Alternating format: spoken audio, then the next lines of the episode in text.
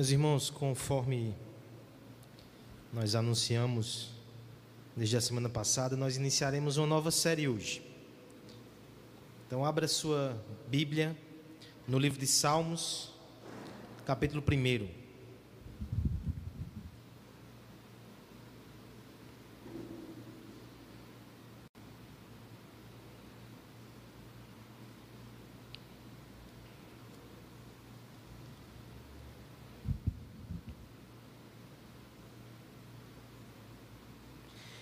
Em tempos de confusão e agitação, como evitar que o nosso coração seja tomado por sentimentos conflitantes? Como seria bom uma palavra que não negasse essa miríade de emoções, mas nos ajudasse a ordená-las segundo uma sabedoria maior do que a nossa. Mas essa não é a nossa única necessidade em tempos de conflito. Porque nós também tememos ficar submersos somente em nosso interior, afogados em uma subjetividade que sufoca e aprisiona. Nós também queremos que alguém nos aponte um caminho fora, uma saída exterior, mas que seja acessível. O livro dos Salmos atender essas duas necessidades profundas e urgentes. Calvino dizia que o saltério é o espelho da alma, todas as emoções possíveis estão ali contidas. O Senhor não as negará, mas as moldará segundo a sua boa vontade. Mas o salmo também, assim como toda a escritura, é um espelho para a alma, mas é um guia para aquele que pode redimir a nossa alma o nosso Senhor Jesus Cristo. Nesse sentido, no livro dos Salmos, iremos entender melhor as nossas emoções, mas também entenderemos melhor aquele que as redime por sua graça e por sua bondade. Vamos ao primeiro deles, esse tão conhecido texto, Salmo número 1. Diz assim a palavra de Deus: Bem-aventurado o homem que não anda no conselho dos ímpios, não se detém no caminho dos pecadores, nem se assenta na roda dos escarnecedores. Antes, o seu prazer está na lei do Senhor, e na sua lei medita de dia e de noite. Ele é como árvore plantada junto à corrente de águas, que no devido tempo dá o seu fruto, e cuja folhagem não murcha e tudo quanto ele faz será bem sucedido. Os ímpios não são assim, são, porém, como a palha que o vento dispersa. Por isso, os perversos não prevalecerão no juízo, nem os pecadores na congregação dos justos, pois o Senhor conhece o caminho dos justos, mas o caminho dos ímpios perecerá.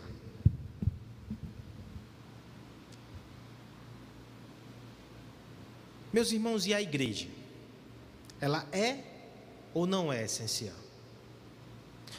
Pastor, o Senhor vai trazer agitação ao nosso coração com esse tema tão controverso e tão difícil.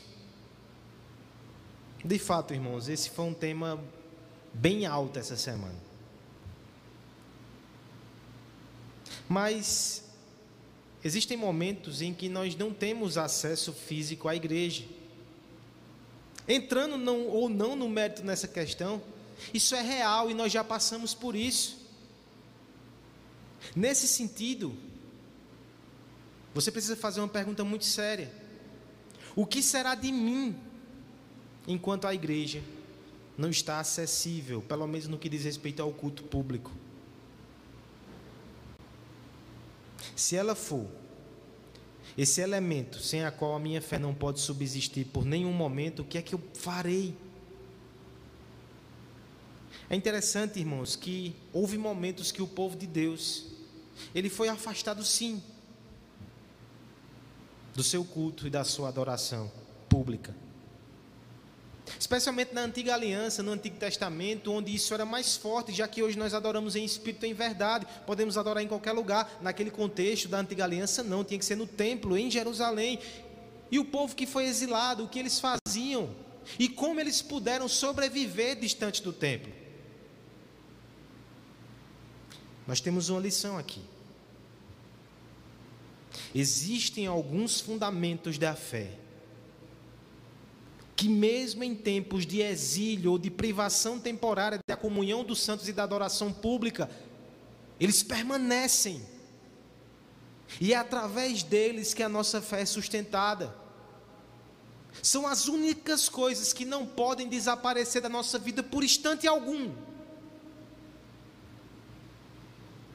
A pergunta é: o que é tão essencial assim?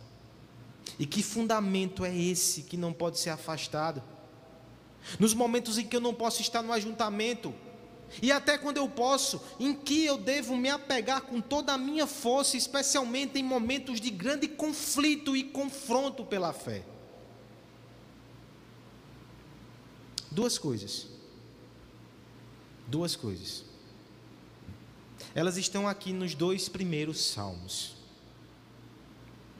Eu comentei quinta-feira aqui que talvez sejam até um só, mas eles são dois pilares poéticos. Nós começaremos a partir dessa semana, a partir de hoje, a explorar o primeiro livro dos Salmos, que vai do capítulo 1 até o Salmo 41, mas faremos apenas a metade. Na quinta-feira expliquei com mais detalhes e recomendo que você acesse esse conteúdo no YouTube, está lá no nosso canal. Nós falamos que esse primeiro livro dos Salmos, ele descreve o confronto e a batalha para que o reino de Deus seja estabelecido. Mas antes de adentrar nessa, nesse calor, nessa luta, nessa peleja que começa no, no Salmo 3 propriamente dito, nós temos dois pilares poéticos colocados aqui pelo editor do Saltério: o Salmo 1 e o Salmo 2. O primeiro pilar, o primeiro fundamento, aquilo que é essencial à nossa fé e que ela morrerá se não tiver acesso, é a Escritura. Esse é o primeiro pilar. A Escritura é essencial. Por quê? Nós veremos nesse texto tão conhecido, irmãos, que a Escritura é essencial em primeiro lugar, porque ela nos diferencia dos incrédulos. Verso 1 e verso 2. Depois nós veremos que a Escritura é essencial porque ela define os nossos frutos. Verso 3 e verso 4. E por fim, nós veremos que a Escritura é essencial porque ela determina o nosso destino final. Ela nos diferencia dos incrédulos, ela define os nossos frutos e ela determina o nosso destino final. Vamos então a essa primeira razão pela qual nós não podemos ficar sem a Escritura, porque ela diferencia-nos dos incrédulos. Versos 1 e 2, eu vou pedir que um dos irmãos aí que está com o microfone me ajude com essa leitura. Versos 1 e 2, acompanhe em casa. Conselho dos ímpios.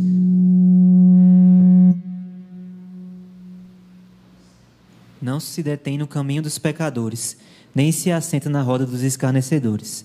Antes, o seu prazer está na lei do Senhor, e na sua lei medita de dia e de noite. Estamos nos referindo aqui primariamente ao povo da antiga aliança. Então, eu quero que você transporte a sua mente para aquele tempo antes de chegar nos nossos. O que diferenciava o povo da aliança, o povo de Deus, das outras nações? Será que era a circuncisão? O símbolo que eles levavam na carne? Não. Outros povos, além do Oriente, eles também usavam a circuncisão como sinal no corpo. Não era a circuncisão. Será que era então a sua dieta alimentar, não comia um pouco, ou então a forma de vestir, a forma de cortar o cabelo, tudo isso era prescrito na lei mosaica? Na verdade, isso eram sinais externos que sim, serviam para diferenciar.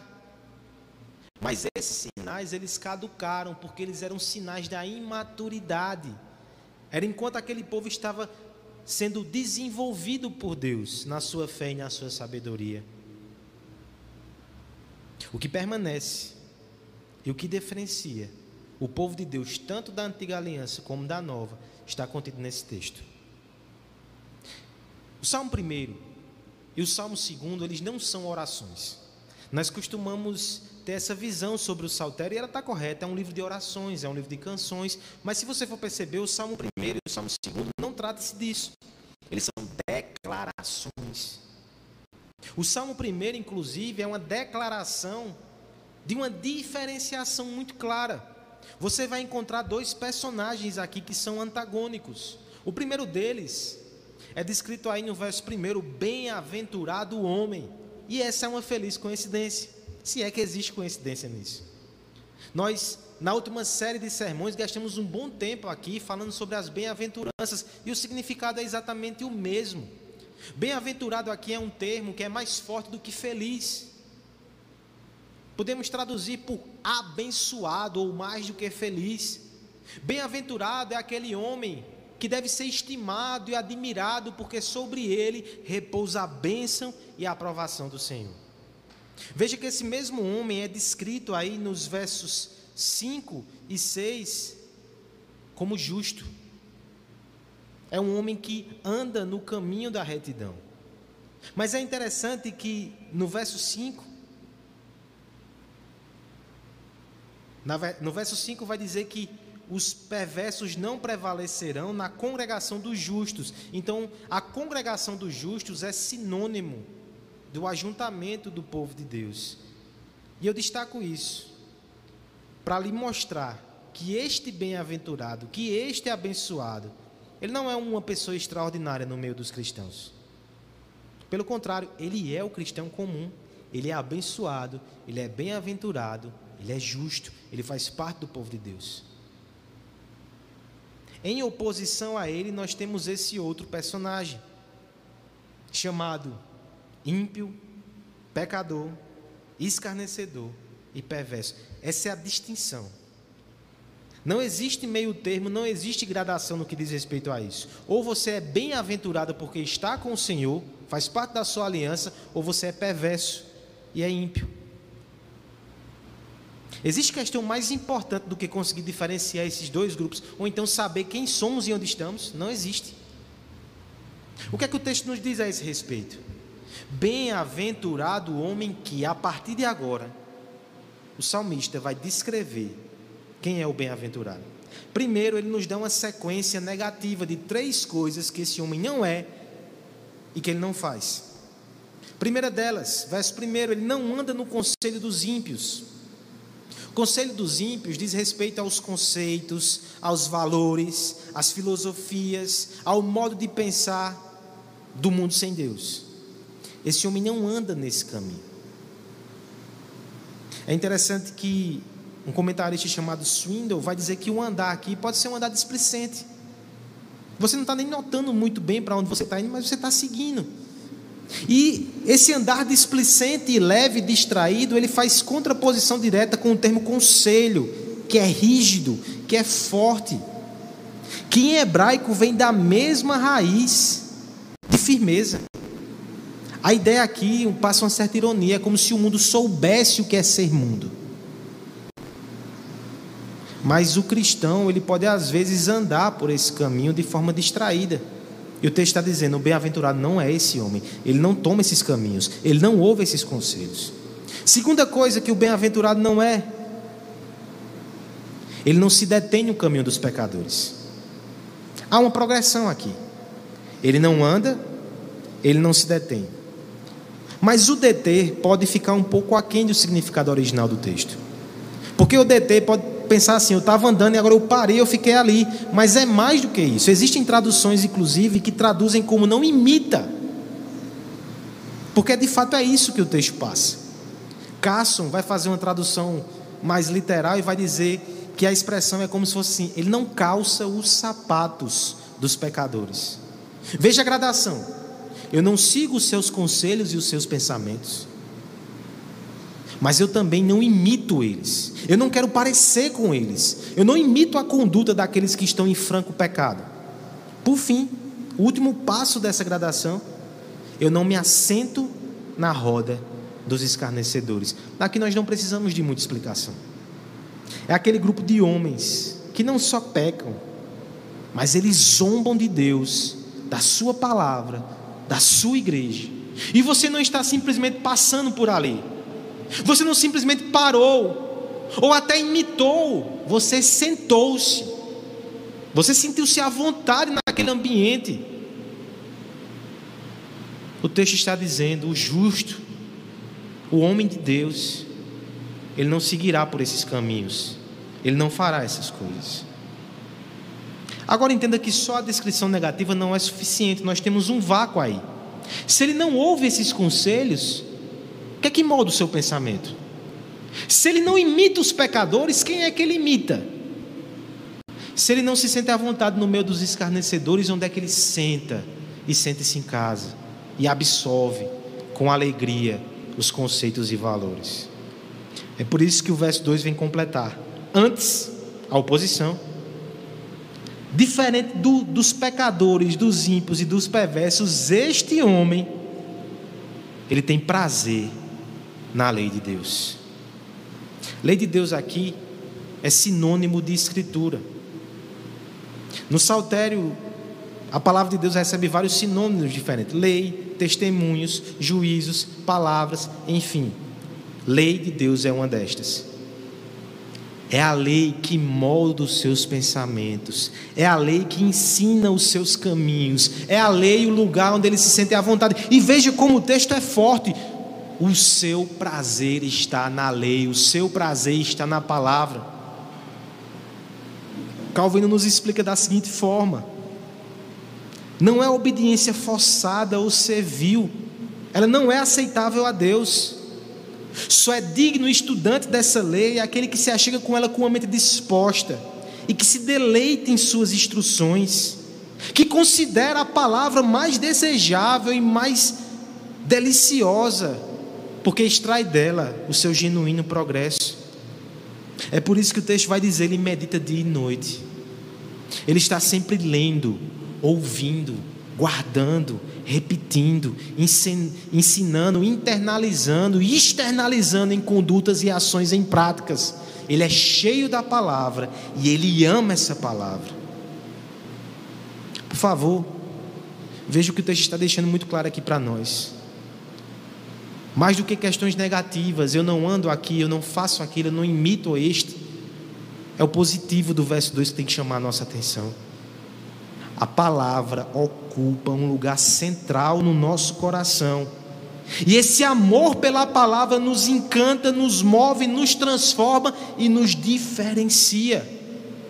O que diferenciava o povo de Deus na antiga aliança? Mais do que a circuncisão, mais do que as vestes ou a dieta alimentar restrita. Um teólogo chamado Merrill Tanner, ele vai dizer que mais do que qualquer outra nação da antiguidade, os judeus eram o povo de um livro. Outros povos tiveram uma literatura maior, mais variada e até mais antiga. Mas nenhum outro povo, nem mesmo os gregos, mostrou um interesse tão absolvente em sua literatura como os judeus o fizeram. Porque para eles a Torá não era simplesmente representante de uma cultura nacional, era a voz do próprio Deus. Não é interessante que os cristãos aqui no, no nosso contexto de Nordeste, alguns, algumas décadas atrás, eles eram conhecidos como os Bíblias. Se você for em cidades menores, você vai perceber que esse tipo de, de nomenclatura ainda existe. Veja como faz todo sentido. Numa cidade muito católica, predominantemente, os cristãos eles se destacavam, os evangélicos se destacavam porque eles não tinham crucifixos, eles não tinham imagens que colocavam em lugares centrais da sua casa, da sua devoção, eles tinham a palavra, e a elas eles se apegavam com todo fervor. Nós precisamos aprender com esses irmãos do passado. Nós precisamos aprender com o povo de Deus aqui também no contexto desse texto inspirado. O que nos diferencia é a palavra o amor pela palavra. Crianças que estão aí nos assistindo, se não está prestando atenção, é que o pai cutuca assim.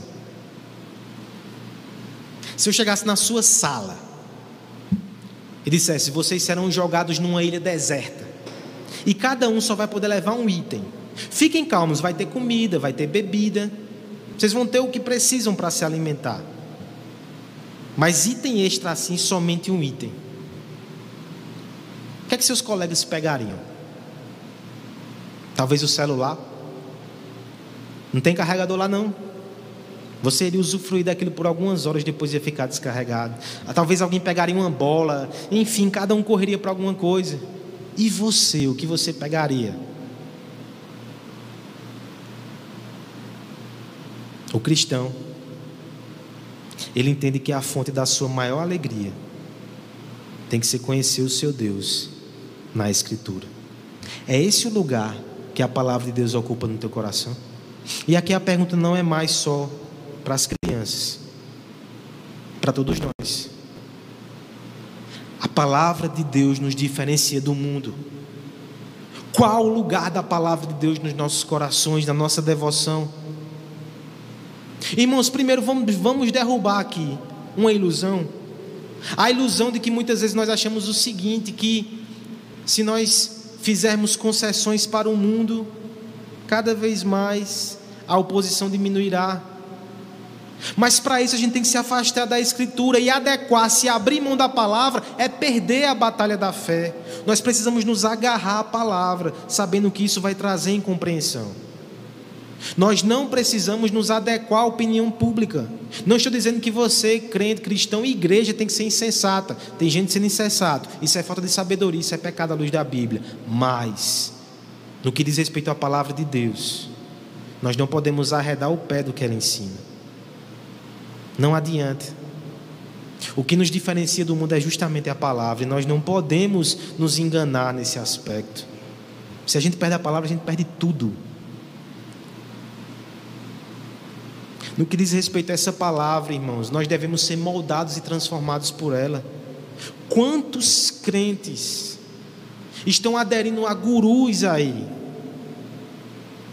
A pessoas que ensina um modo de viver, um modo de guiar suas famílias, em seus exemplos e seus conceitos, um modo de enxergar o mundo, um modo de enxergar a política. Mas nossa mente tem que ser moldada pela palavra, porque senão nós nos tornaremos iguais a eles. E o que é que a gente ganha com isso?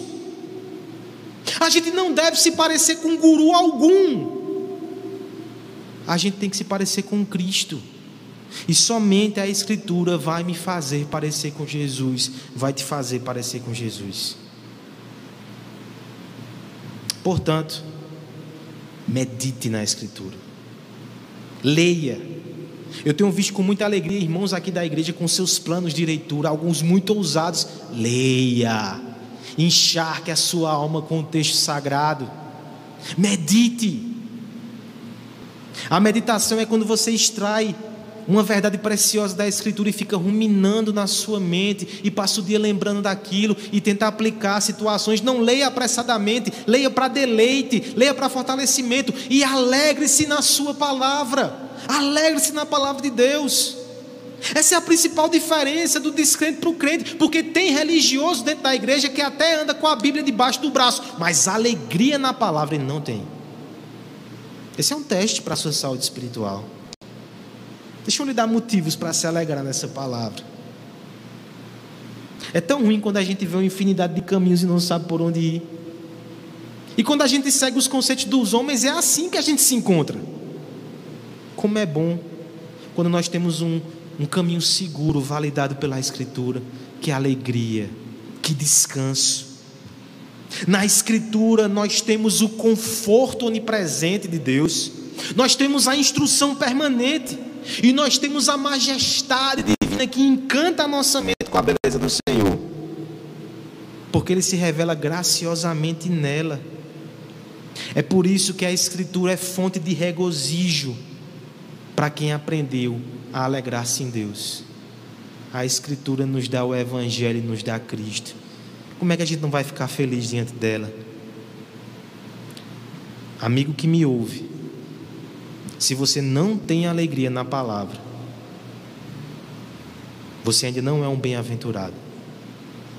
Peça a Deus hoje que tire a escama dos seus olhos, que você possa contemplar a maravilha da lei de Deus. E assim, você vai passar do time dos pecadores para o time dos justos por meio de Cristo.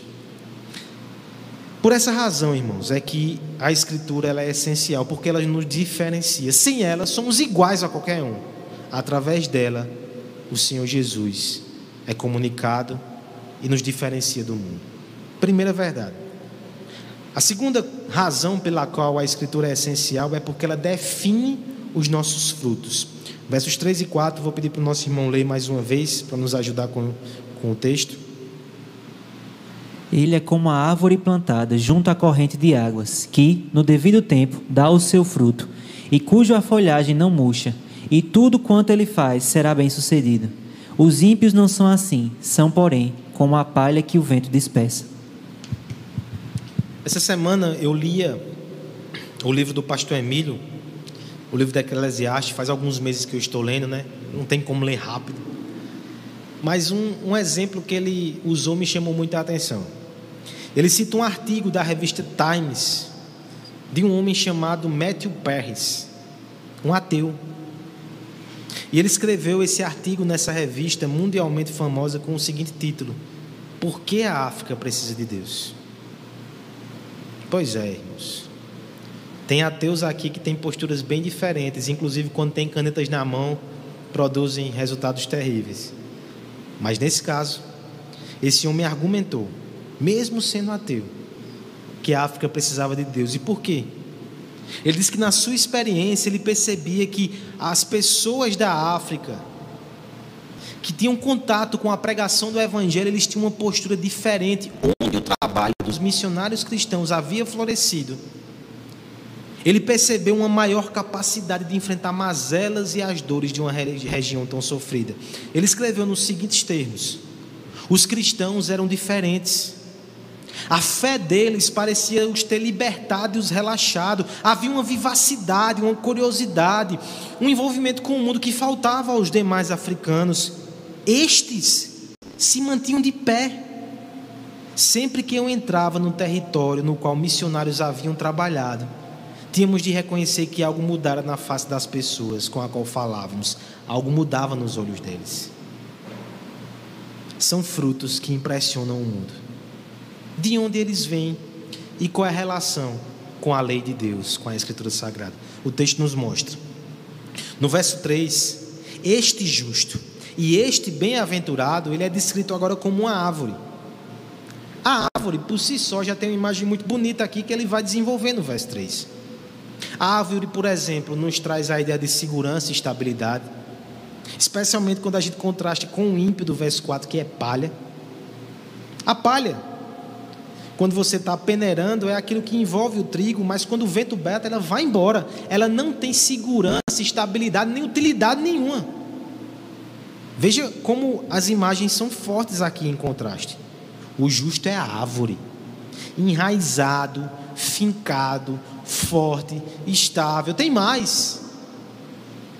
Ele tem folhagem, ele tem beleza e ele frutifica. Olha que figura forte ele frutifica. É interessante que o texto vai dizer que ele é árvore plantado junto a correntes de águas. Nós conhecemos bem como árvores e vegetação em geral sofrem no tempo de sequidão. Essa é uma realidade nossa também, assim como era daqueles irmãos no Oriente. Mas a experiência agrícola deles diz que quando essa árvore ela fica perto de uma corrente de água, as suas raízes são nutridas e mesmo que haja sequidão ao redor, elas conseguem permanecer durante o estio e no tempo devido eles ainda frutificam. Você percebe como essa imagem aplicada ao cristão, ao servo de Deus, nos ensina que quando a nossa raiz ela está fincada ali em Cristo e na sua palavra, nós recebemos esses nutrientes invisíveis e nós perseveramos, nós permanecemos. Nós não somos como os ímpios. O vento bate, eles vão embora, não tem firmeza de nada, não tem segurança, a gente permanece. Quando o nosso prazer está na lei de Deus, a alegria de Deus, ela é a seiva que nos faz perseverar e que nos faz frutificar. O texto vai dizer: no devido tempo o fruto chega. A gente não fica somente de pé, a gente produz frutos. É por isso que há uma conclusão aqui tão forte que diz assim: tudo quanto ele fizer será bem sucedido. Isso aqui não é teologia da prosperidade. Isso aqui não é discurso vago na boca de um coach. O texto está dizendo o seguinte: tudo quanto este homem faz é proveitoso e no final vai gerar frutos. Mesmo a sequidão, esse é o cenário da figura: sequidão, dificuldade, perseguição, seja o que for, tudo isso de alguma forma para ele se torna prosperidade espiritual, frutificação. É isso que o texto está ensinando. Mesmo a dor, mesmo a caristia, mesmo a ausência, mesmo o sofrimento, produz fruto, porque ele está sendo nutrido com a graça que vem da palavra de Deus. Como Spurgeon disse, o homem que tem prazer na palavra de Deus, que está sendo ensinado por ela, ele dá o fruto da paciência no tempo de sofrimento. Ele dá o fruto da fé nos dias de provação. E ele dá o fruto da alegria santa nas épocas de prosperidade. Em cada estação, o cristão frutifica, de acordo com a graça e a palavra de Deus. Pense, por exemplo, no exemplo de José. Até as crianças conhecem. José do Egito. Se você olha com as lentes da prosperidade, você vai estranhar, porque aquele homem passou por tanto perrengue, sendo servo de Deus. Ele foi traído pelos seus irmãos, foi vendido como escravo. Depois ele envolveu-se numa situação injusta na casa de Potifar, ele foi parar na prisão. Chegando na prisão, ele é esquecido ali. Até que por fim ele se torna governador do Egito. Mas em cada uma dessas fases, em cada um desses momentos, o Senhor fez frutificar de formas diferentes. E é assim que Deus faz na vida do crente, assim como ele fez na vida daqueles irmãos africanos que impactaram o jornalista ateu. Mesmo na sequidão, mesmo na provação, a palavra de Deus ainda frutifica em nossos corações. É por isso que a Escritura é essencial, porque ela nos faz frutificar em toda e qualquer circunstância.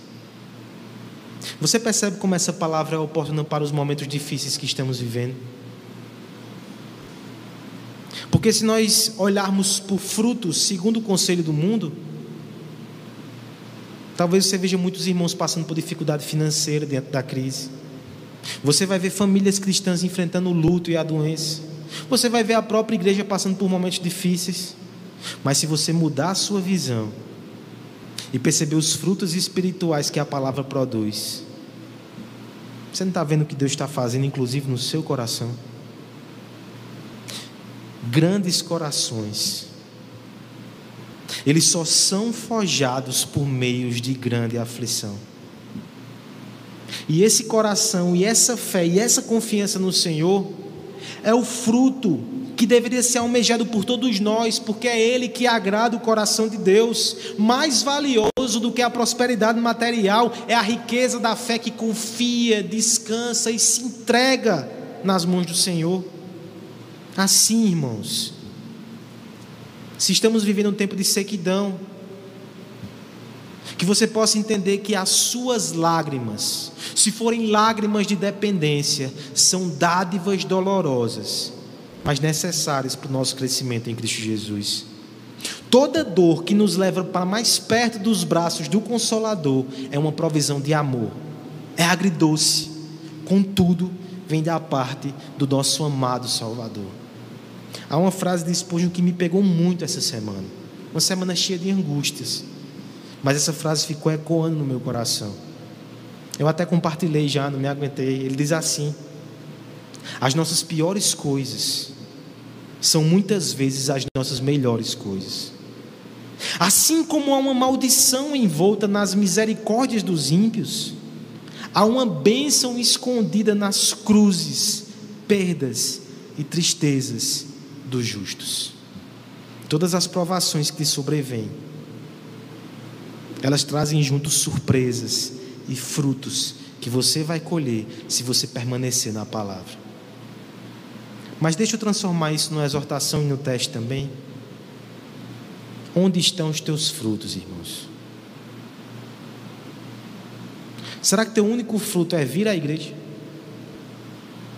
E se isso tu não pode fazer no momento, acabou. Você não está crescendo em fé e esperança. Você não está crescendo em conhecimento na palavra. Você não está conhecendo em santidade a imagem de Cristo. Cadê os teus frutos? Portanto, esquece vir à igreja como um ritual religioso e mergulha na palavra de Deus. Não tem decreto no mundo que vai tirar a Bíblia da tua mão. Afoga-se nesse conhecimento e frutifique. Frutifique para a glória de Deus. Você possa entender que longe da palavra, tudo que você construir é palha, mas na palavra, tudo que nós construímos é eterno, porque está firmado em Jesus Cristo. É a palavra, irmãos, que nos diferencia do mundo. É a palavra que define os nossos frutos, mesmo em momentos difíceis. Mas por fim, versos 5 e 6, conclusão do nosso texto, é a palavra que determina o nosso destino final. Peço ao irmão aí que me ajude na leitura, versos 5 e 6, para encerrar o nosso texto. Por isso os perversos não prevalecerão no juízo, nem os pecadores na congregação dos justos. Pois o Senhor conhece o caminho dos justos, mas o caminho dos ímpios perecerá. Nessa discussão, nesses últimos dias, sobre se a igreja é um serviço essencial ou não, é muito interessante os termos da discussão. Porque é claro que os homens sem Deus não vão falar sobre a importância do do culto como meio de graça. É impossível eles falarem sobre isso. Mas eles vão citar os benefícios sociais e psicológicos até da igreja que existem, né? O apoio às almas que elas estão aflitas e a igreja serve nesse sentido para acalmar os corações. O papel social da igreja que ela desempenha. Mas veja que eles escapam do principal, que é espiritual, eles não enxergam. No que diz respeito à palavra de Deus, isso também acontece.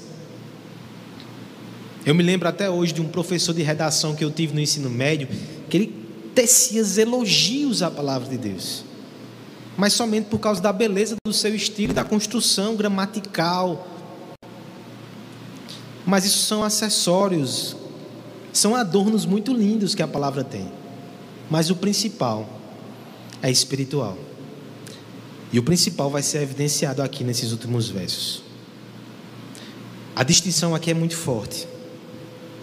O verso 5, de forma dura até, ele não começa mais com o justo nos seus contrastes. Ele começa com o ímpio. Ele vai usar termos fortes para nos desarmar. Porque a condenação vai ser tão forte aqui que talvez a gente ficasse sentido. Mas, Senhor, por que isso? Ele vai dizer: os perversos não prevalecerão no juízo. Perversos. O texto vai dizer que eles não prevaleciam não somente nessa terra, a estabilidade não os alcança somente no tempo presente, mas especialmente no juízo. Eles não prevalecerão. O sentido de prevalecer aqui é que a causa deles não vai ser ouvida, não vai ser atendida. Eles falarão e serão rejeitados.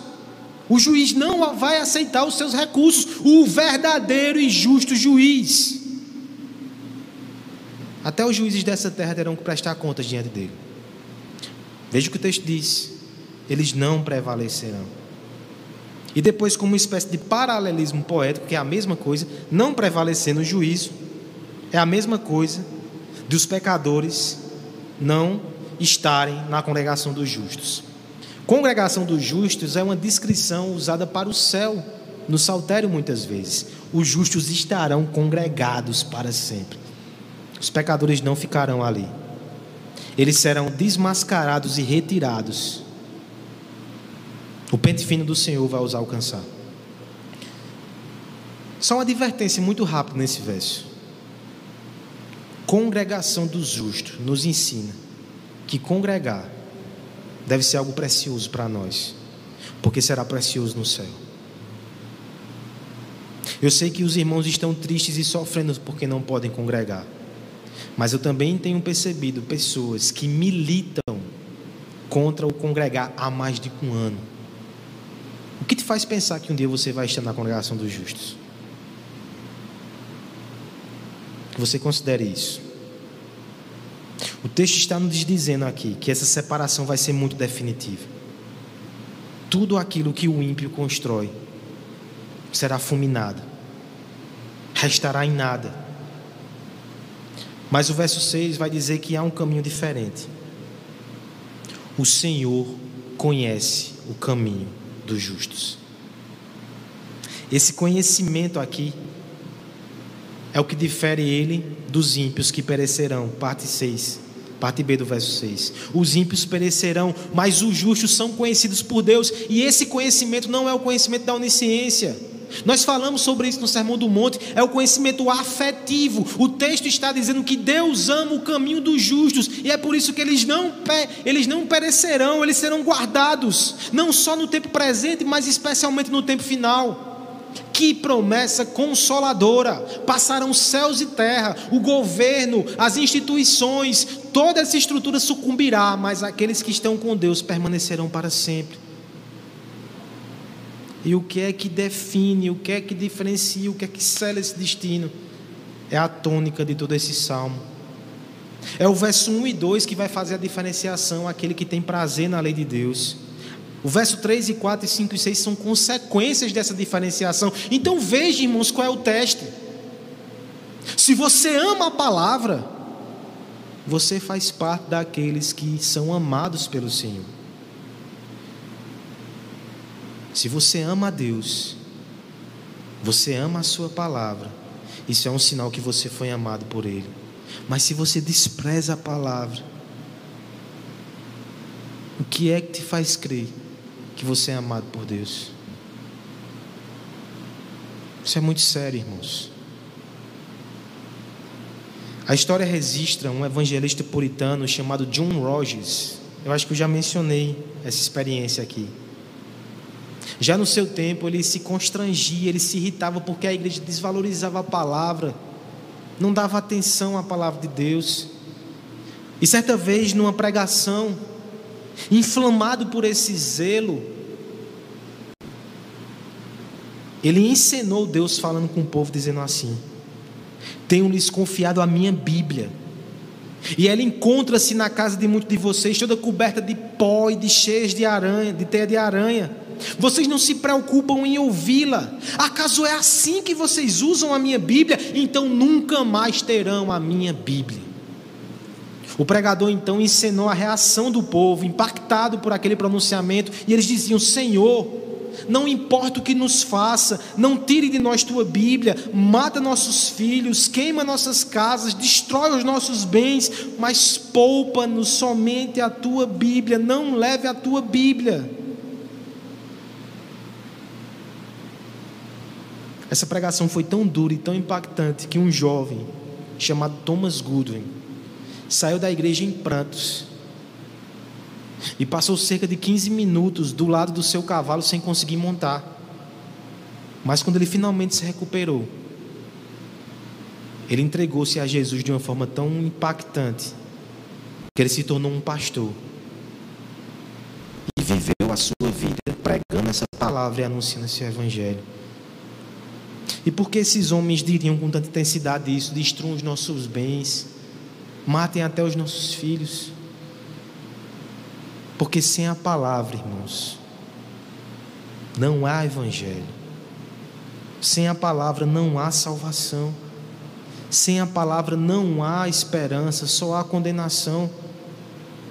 Triste dos lugares onde a palavra de Deus ainda não chegou, nós precisamos nos despertar como igreja. Não existe condenação pior para nações e povos que ainda não têm a palavra de Deus. Isso deveria incomodar a nossa alma profundamente. E nós temos essa palavra. Crianças, lembra que eu disse no começo? Se você pudesse ir para uma ilha deserta, sabe por que você tem que levar a palavra? Porque ela é o mapa que te tira dessa situação. A palavra é preciosa porque só ela pode nos livrar desse mundo e da condenação que virá para aqueles que permanecem distantes da fé verdadeira. Só a palavra. Paz. Nós precisamos encharcar a nossa casa com a palavra para que nossos pequenos aprendam isso desde cedo. Até aqueles pais de filhos mais velhos continuam espalhando a palavra em todo canto. Uma casa sem palavra é uma casa sem Jesus e sem salvação. Eu não quero isso para a minha casa, não quero para a sua. A palavra é essencial, irmãos, na batalha de fé que nós travamos. Mas eu preciso te dizer que se você não está na palavra e você não tem ela em alta em conta, nem batalha lá. Não tem batalha na fé para quem não se apega à palavra, porque você não está na fé. Isso é forte. Mas eu preciso que você considere isso. Um dia, um dia, ficará muito claro que o homem que confia somente na Sua palavra, ele estará sozinho diante do tribunal de Deus, com toda a culpa que acumulou e a miséria que seguiu no seu encalço, na pegada dos seus pecados. O homem que confia na palavra de outros homens e as toma contra, como verdade em contraposição ao testemunho divino, também estará sozinho no juízo. Mas reencontrará depois os seus gurus na condenação que compartilharão por toda a eternidade. Mas o homem que humildemente curva-se diante das letras sagradas, abraça a verdade sobre a sua condição pecaminosa, e abraça a verdade da graça abundante que há em Jesus Cristo, esse não estará sozinho. Esse será absolvido no tribunal, porque foi adotado pela misericórdia crucificada na cruz do Calvário. A palavra de Deus é essencial. É ela que nos diferencia dos incrédulos. É ela que determina os nossos frutos, mesmo em sequidão. E é ela que define o nosso destino final. Ela é essencial. Mas nós precisamos também ser muito sinceros com esse texto. Se nós levarmos a sério as suas sentenças, talvez nós não consigamos dormir nessa noite. Quantas vezes de forma distraída até, eu não me inclino ainda nos pensamentos desse mundo. E não concordo com opiniões que não vêm da palavra. Quantas vezes eu não me pego imitando os gurus desse presente século e querendo parecer com eles? Quantas vezes eu ouvi escárnio e de algum momento, de alguma forma, fiquei conivente e confortável com aquilo? Quantas vezes eu não me alegrei com a palavra? Talvez até ali, mas de forma mecânica e fria. Quantas vezes eu não frutifiquei? Será que no fim eu serei esse bem-aventurado? Há uma discussão no texto que foi omitida e eu guardei para a conclusão. No hebraico, o termo bem-aventurado é plural. Mas logo depois, o complemento da frase, bem-aventurado o homem, é singular. Isso gera um debate linguístico muito profundo. Mas a teologia parece indicar que há um homem, que através dele, outros homens tornam-se bem-aventurados. Isso é uma figura muito comum no livro de Salmo. O rei assume esse papel na aliança com Davi. A obediência ou a desobediência dele reflete-se no povo. O teste se afunila no representante. Veja só o Salmo 72, no verso 17, é um salmo de Salomão que é messiânico. Ele vai dizer o seguinte, descrevendo o rei: vai dizer assim: Nele sejam abençoados todos os homens, e as nações lhe chamem de o bem-aventurado.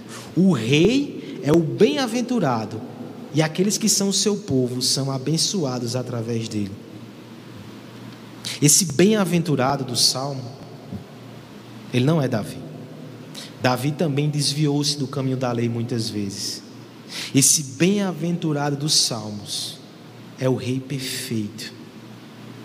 Aquele que, segundo Hebreus capítulo 7, verso 26, foi separado totalmente do pe, dos pecadores. O texto vai dizer que ele era o nosso sumo sacerdote, inculpável, sem mácula, separado dos pecadores.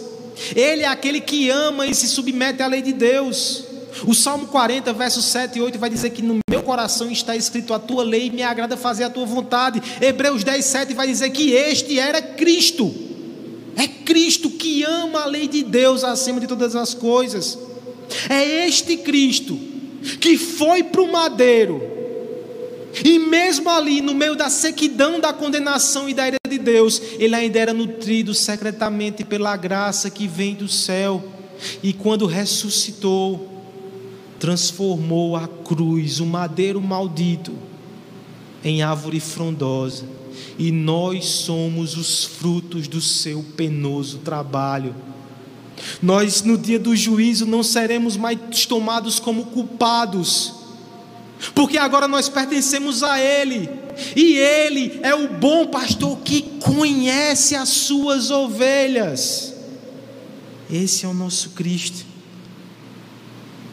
Nele, nós somos bem-aventurados, abençoados e podemos amar a lei de Deus apesar dos nossos pecados. A Escritura é essencial, não só porque nos diferencia dos incrédulos, porque determina os nossos frutos, porque define o nosso destino final, mas porque ela nos direciona a Jesus Cristo, o bem-aventurado. É por isso que alguns vão dizer que o Salmo 2 ele está junto do Salmo 1, porque ele apresenta Cristo como essencial para a nossa fé. Mas isso fica para a semana que vem. Por hoje, saiba o que é essencial à sua fé. Alimente-se da palavra, porque ela nos alimenta com a palavra que fez, fez-se carne em nosso favor, o Senhor Jesus Cristo. Priorize, medite e alegre-se porque homem nenhum pode nos afastar dessa palavra, decreto algum pode nos afastar dessa presença. Siga firme na Escritura, persevere, frutifique e caminhe em direção ao final bem-aventurado diante do seu Deus. Firme na Escritura, enraizado em Jesus Cristo. Vamos orar? E logo depois nós vamos cantar uma versão desse salmo. Os salmos devem ser lidos, amados e cantados. Vamos orar.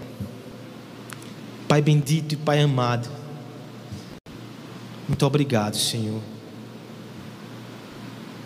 porque o Senhor nos deu a tua lei, ela é fonte de alegria. Mas mesmo quando o nosso pecado nos impede de enxergar a beleza e graça nela, o Senhor nos dá Cristo, aquele que a cumpriu e a amou perfeitamente, e nele nós herdamos as promessas da bem-aventurança. E nele nós somos conhecidos por ti, e nele nós somos plenamente e eternamente abençoados. Muito obrigado, Senhor, por Jesus Cristo. Nos enraiza nele e nos permite frutificar para a tua glória, embalados pela Escritura, firmados no teu Evangelho para a glória de Deus. Em nome de Jesus. Amém.